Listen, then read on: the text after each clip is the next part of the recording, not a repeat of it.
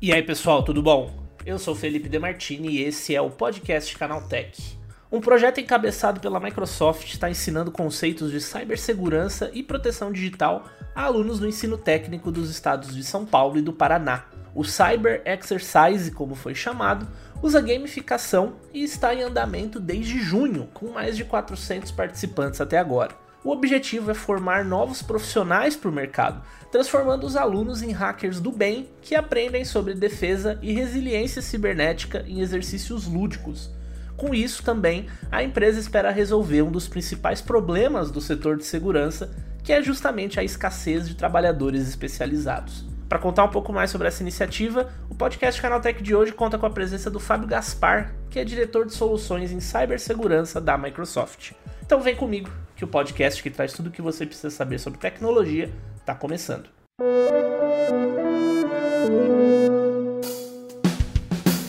Sejam todos bem-vindos e bem-vindas ao podcast Canaltech, o programa que te atualiza sobre tudo que está rolando no incrível mundo da tecnologia. Não esqueça de seguir a gente no seu aplicativo preferido para receber sempre os episódios novos em primeira mão assim que eles estiverem disponíveis. Aproveita também, deixa uma avaliação para a gente lá, diz o que você está achando do nosso trabalho por aqui.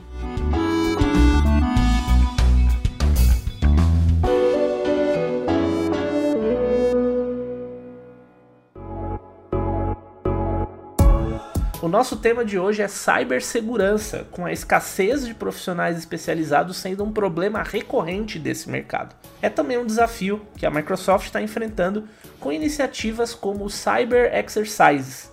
A partir de exercícios gamificados, alunos do ensino técnico aprendem sobre conceitos de proteção e defesa digital em uma competição online que vale troféu e ainda introduz todos eles a uma possível carreira o objetivo, como a própria empresa aponta, é criar hackers do bem. Mais de 400 estudantes das FATECs de Americana e de São Caetano, em São Paulo, além do Instituto Federal de Londrina, no Paraná, participaram do projeto piloto. Eles foram divididos em times de cinco e participaram da simulação de um cenário de invasão a uma empresa, no melhor estilo captura bandeira que quem joga online aí conhece muito bem. Os Cyber Exercises são mais uma iniciativa da Microsoft em prol da formação de profissionais e se junta a outros projetos como o Conecta Mais, que traz aulas online com certificação para o público geral em diferentes áreas de tecnologia. É sobre tudo isso a minha conversa de hoje com o Fábio Gaspar, que é diretor de soluções em cibersegurança da Microsoft. Então vamos lá, que o programa que traz tudo o que você precisa saber sobre tecnologia está começando.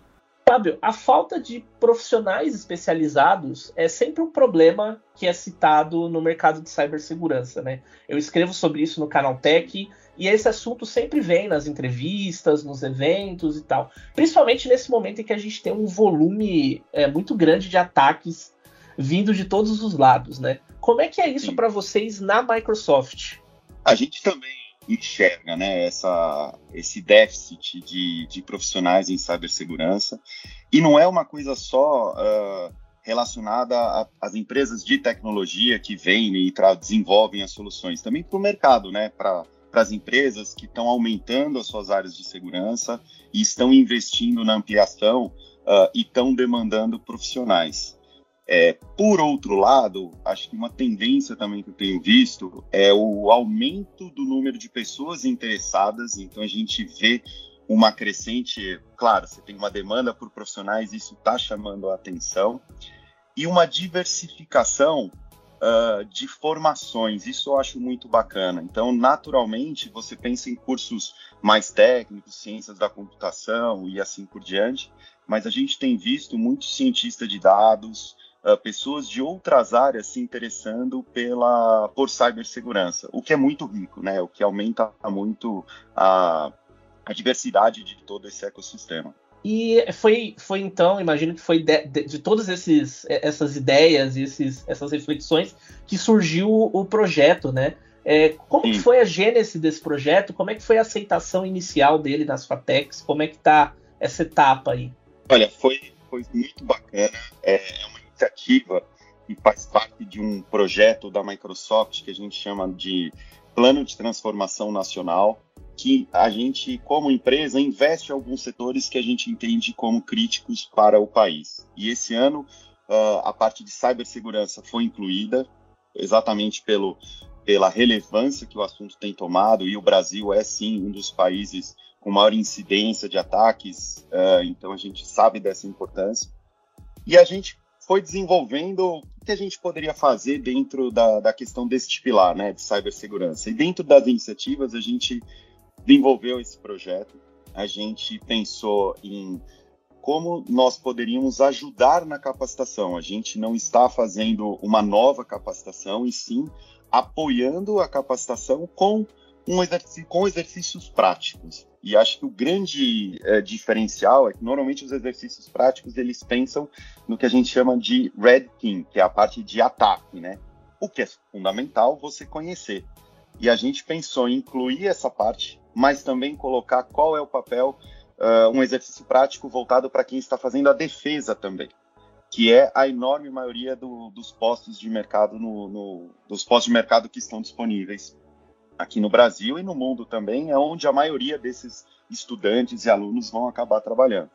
Aí a gente iniciou, a Microsoft historicamente tem parcerias uh, fortes com as FATECs, com institutos uh, federais também, a gente teve a participação do Instituto Federal de Londrina, e a aceitação foi muito boa. É, acho que casou realmente a necessidade, a questão de você ter a formação acadêmica, mas ter também exercício prático, com gamificação, então a partir de colocar pontuação, competição é legal. Então a aceitação foi muito boa. É, e a gente iniciou o piloto. E eu faço questão de frisar que é um piloto que foi uma primeira iniciativa. Tivemos aprendizado e agora a gente está trabalhando para evoluir para uma fase, digamos, mais madura do projeto e ampliar o alcance e a escala. Mas a primeira experiência foi realmente muito gratificante. Tivemos uh, vencedores uh, nas três instituições, tivemos alunos jovens que ganharam, né, que conseguiram cumprir os desafios. Os desafios não eram fáceis, então foi muito legal e, e todos que participaram do piloto já pediram para fazer novas rodadas assim que a gente tiver com o projeto desse ano fiscal que a gente está pensando já em estender. Eu imagino que essa parte de gamificação tenha, tenha atraído muito a atenção, né, do pessoal. Como que eles funcionam esses exercícios gamificados? Como que vocês aplicam uh, essa questão dos fundamentais da defesa, é, mas um, de uma forma amigável, porque é muito complexo, né? Como que vocês aplicam de uma forma mais amigável e, e mais com esse, com esse caráter de gamificação mais focado no ensino? É, uma das preocupações nossas quando a gente desenvolveu era, primeiro, garantir a diversidade e inclusão. Então, a gente sabe que no mundo acadêmico, ainda mais em cibersegurança, você tem as pessoas que são muito avançadas, que já fazem, já investigam, mas a gente se preocupou em fazer uh, com que fossem jogos que permitissem a participação de pessoas que não são tão técnicas e talvez não estejam num nível tão avançado tecnicamente. Então, ao invés de fazer jogos individuais, que é o tradicional, a gente montou equipes. E as equipes tinham, poderiam ter até cinco pessoas, Uh, a gente também se preocupou muito na inclusão de mulheres, que é uma, é uma preocupação nossa em ter mais mulheres no mercado de cibersegurança. A gente tem vários programas, a minha equipe na Microsoft faz mentoria com uh, talentos mulheres para o programa, então a gente puxou, incentivou muito isso e as FATECs foram muito parceiras uh, também nisso. E a gente fez com graus de dificuldade crescente, para ser do mais básico a um pouco mais complicado, e outro aprendizado que a gente fez que foi interessante também, a gente fazia plantão de dúvidas online e a gente ia dando dicas. Então, por exemplo, se a gente via que determinada é, instituição não estava conseguindo avançar, a gente dava algumas dicas, soltava alguns spoilers aí de onde poder buscar informação. Então, ele tem um caráter também de formação. Ele não é simplesmente um jogo a, a, as pessoas vão jogando, aí tem uma dificuldade, pedem ajuda, uh, vão, e a gente está com a nossa equipe também apoiando durante a duração do, dos jogos. Então a gente teve um parceiro que a gente contratou, que é a Haka Flag, que tem um, é uma startup também jovem, uh, e a gente formou essa parceria. E ele já tem a experiência de gamificação, a gente tem experiência com o setor acadêmico e a gente juntou os dois aí para fazer o exercício. Tem ideia de, ou pode falar mais ou menos quantas pessoas participaram desse piloto no total? Sim, a gente teve mais de 450 alunos participantes em três, apenas três dias, né? Três, desculpa, três instituições. É, desses 450, a gente tem aí uma participação de mulheres em torno de 17%, 18%, o que é bom, mas a gente quer mais. A gente tem aí a nossa meta de chegar pelo menos a 30% para próximo, a próxima execução.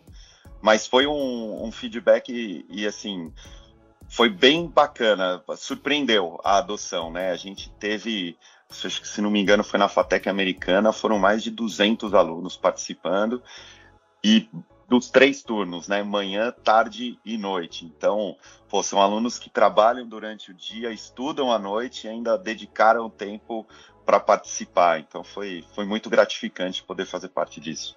É, muito bom. E para quem está fora das instituições, e você comentou no começo que isso é parte de uma iniciativa maior né, da Microsoft de educação, de, de formação de profissionais. Para quem está fora das FATECs, para quem está fora do Instituto lá de Londrina, mas também quer buscar uh, formação na área, quer buscar conhecimento, que iniciativas que vocês têm à disposição aí online para o pessoal? A gente tem, é, a gente já tem portal de certificações, né? Então a gente disponibiliza já gratuitamente vários cursos de todas as áreas de tecnologia, não só da parte de cibersegurança, mas também parte de infraestrutura, a parte de colaboração. Então a gente já tem várias iniciativas. Aí, putz, eu precisaria listar, mas são inúmeras iniciativas. Essa foi um piloto que a gente montou, mas exatamente o que você falou, Felipe. A gente busca agora integrar com toda essa força que a gente já tem no mundo acadêmico, estendendo para esse novo modelo. É, pretendemos fazer também no modelo de gamificação nas universidades e, e FATECs e, enfim, institutos que queiram participar. A gente pretende também, é, e aí estamos em conversas com outros parceiros de segurança, para que a gente faça isso também nas empresas. Então, as empresas que tenham suas equipes de cibersegurança e queiram fazer esse tipo de exercício prático, a gente também quer disponibilizar. Então, tem várias ideias que a gente está tá trabalhando nesse sentido, para ampliar realmente.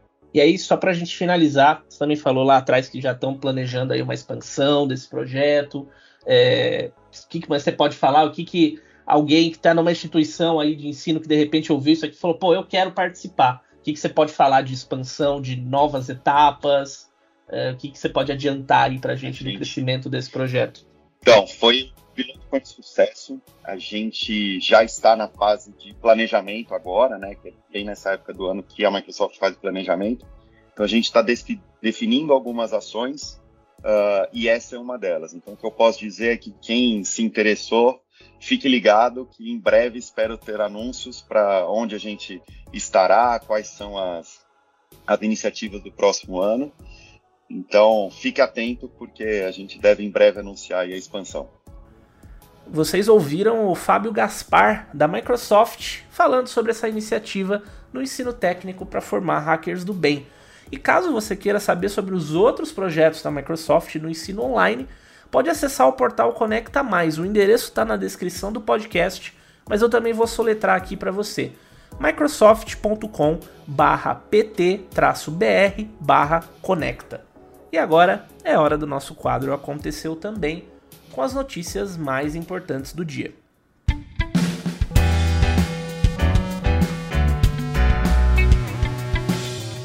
Chegou a hora de ficar antenado nos principais assuntos de tecnologia no nosso quadro Aconteceu Também. A Autoridade Nacional de Proteção de Dados anunciou que está investigando Threads, a nova rede social da Meta, em busca de possíveis violações da Lei Geral de Proteção de Dados.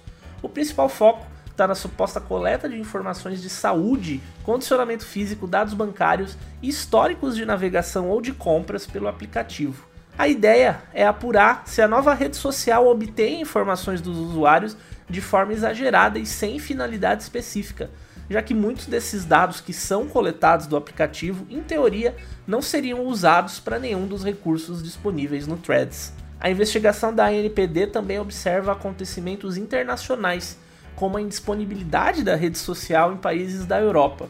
Por lá, a plataforma ainda não foi lançada, justamente por causa das preocupações quanto ao uso de dados. A Meta não falou sobre o assunto, enquanto a ANPD também não deu prazos para divulgação de conclusões dessa fiscalização. As medidas de incentivo do governo federal à compra de carros zero quilômetro no Brasil também tiveram seu impacto nos valores dos veículos usados. A ideia, segundo uma pesquisa publicada pela Data OLX Autos, é que na medida em que as pessoas buscavam a compra de carros novos, o mercado de usados também baixava seus preços para que a aquisição de um veículo dessa categoria seguisse atrativa. O Renault Kwid foi o carro com maior redução de preço, apresentando queda média de 13% e chegando a ficar até 8 mil reais mais barato do que antes da aplicação dos incentivos. O Fiat Argo ficou na segunda colocação com baixa média de 10%, enquanto o Chevrolet Onix fecha esse pódio com redução média de 4%. O mercado segue aquecido mesmo com o fim dos programas de incentivo, que foram considerados um grande sucesso pelo governo federal, em uma nota negativa, os descontos também causaram uma queda de 7,8% na venda de veículos seminovos, de acordo com os dados da Federação dos Revendedores de Veículos Usados. O Twitter aplicou nessa semana mais uma medida em prol da segurança que também causa incômodo nos usuários. Agora, quem não é assinante do Blue, que é o pacote pago da rede social, não pode mais enviar mensagens diretas a usuários que também não seguem, e uma forma meio torta aí de controlar a disseminação de spam pela plataforma. É meio complexo, mas vamos para a explicação. Pelo novo formato, as mensagens diretas de usuários que se seguem mutuamente entram na caixa de entrada normal, sejam eles assinantes do Blue ou não. Já as DMs dos assinantes que não forem seguidos vão para inbox de solicitação. E quem não paga o serviço do Twitter não vai poder enviar comunicações, a não ser que os outros usuários efetivamente ativem a opção de permitir que qualquer pessoa entre em contato. Essa nova configuração de segurança que restringe o envio de mensagens diretas vai ser ativada por padrão e você pode seguir o tutorial lá no Canaltech caso queira alterar. Os jornalistas e os criadores de conteúdo, principalmente, foram os que mais criticaram a mudança, já que ela impacta diretamente na busca por fontes e pautas interessantes. Elas envolvem o contato com pessoas desconhecidas por meio da rede social e a dificuldade de enviar DMs dificulta um pouco esse trabalho. Por outro lado, o Twitter afirma que a ideia é reduzir a circulação de robôs de spam na plataforma o envio massivo de mensagens diretas costuma ser usado pelos bots para disseminar links maliciosos, e com essa nova configuração, elas nem mesmo chegarão aos olhos dos usuários, já que serão bloqueadas logo de início. A Xbox Live Gold, como você conhece, vai acabar depois de mais de 20 anos de existência. A Microsoft anunciou nessa semana uma grande reformulação do serviço que permite jogar online e obter descontos e jogos gratuitos nos consoles da marca. A partir de agora, a plataforma se torna mais uma opção do Xbox Game Pass, integrando seus benefícios, ou a maioria deles, à oferta de assinaturas da empresa. A partir do dia 14 de setembro, o que você conhece hoje como Xbox Live Gold vai se tornar Xbox Game Pass Core. Os assinantes serão migrados automaticamente, enquanto o preço da assinatura continua o mesmo, R$ 35 por mês. Um pacote que garante um ano de acesso também vai ficar disponível por 200 reais, praticamente metade do valor mensal. A principal mudança é que os tradicionais dois jogos gratuitos por mês não serão mais entregues.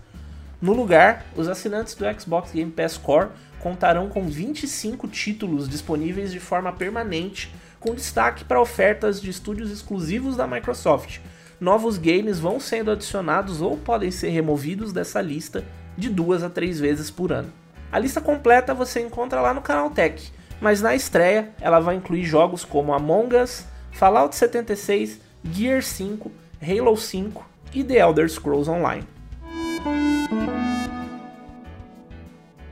E aí, você já comprou seu ingresso para ver Barbie?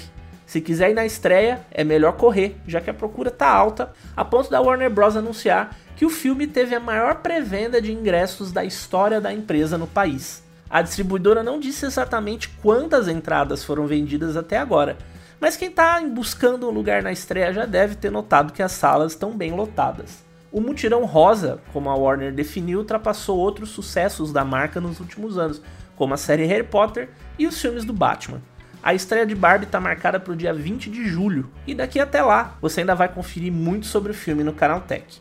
A gente vai voltar a falar dele aqui no podcast e também no Vale Play, o nosso programa de entretenimento que vai ao ar nos domingos, além do tradicional review que sai no dia da estreia.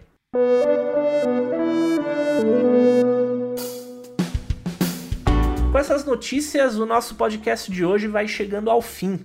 Lembre-se de novo de seguir a gente e deixar uma avaliação no seu aplicativo preferido. Esse programa vai ao ar de terça a sábado, sempre às 7 da manhã. Tem um episódio novo para você me ouvir falando enquanto toma um cafezinho.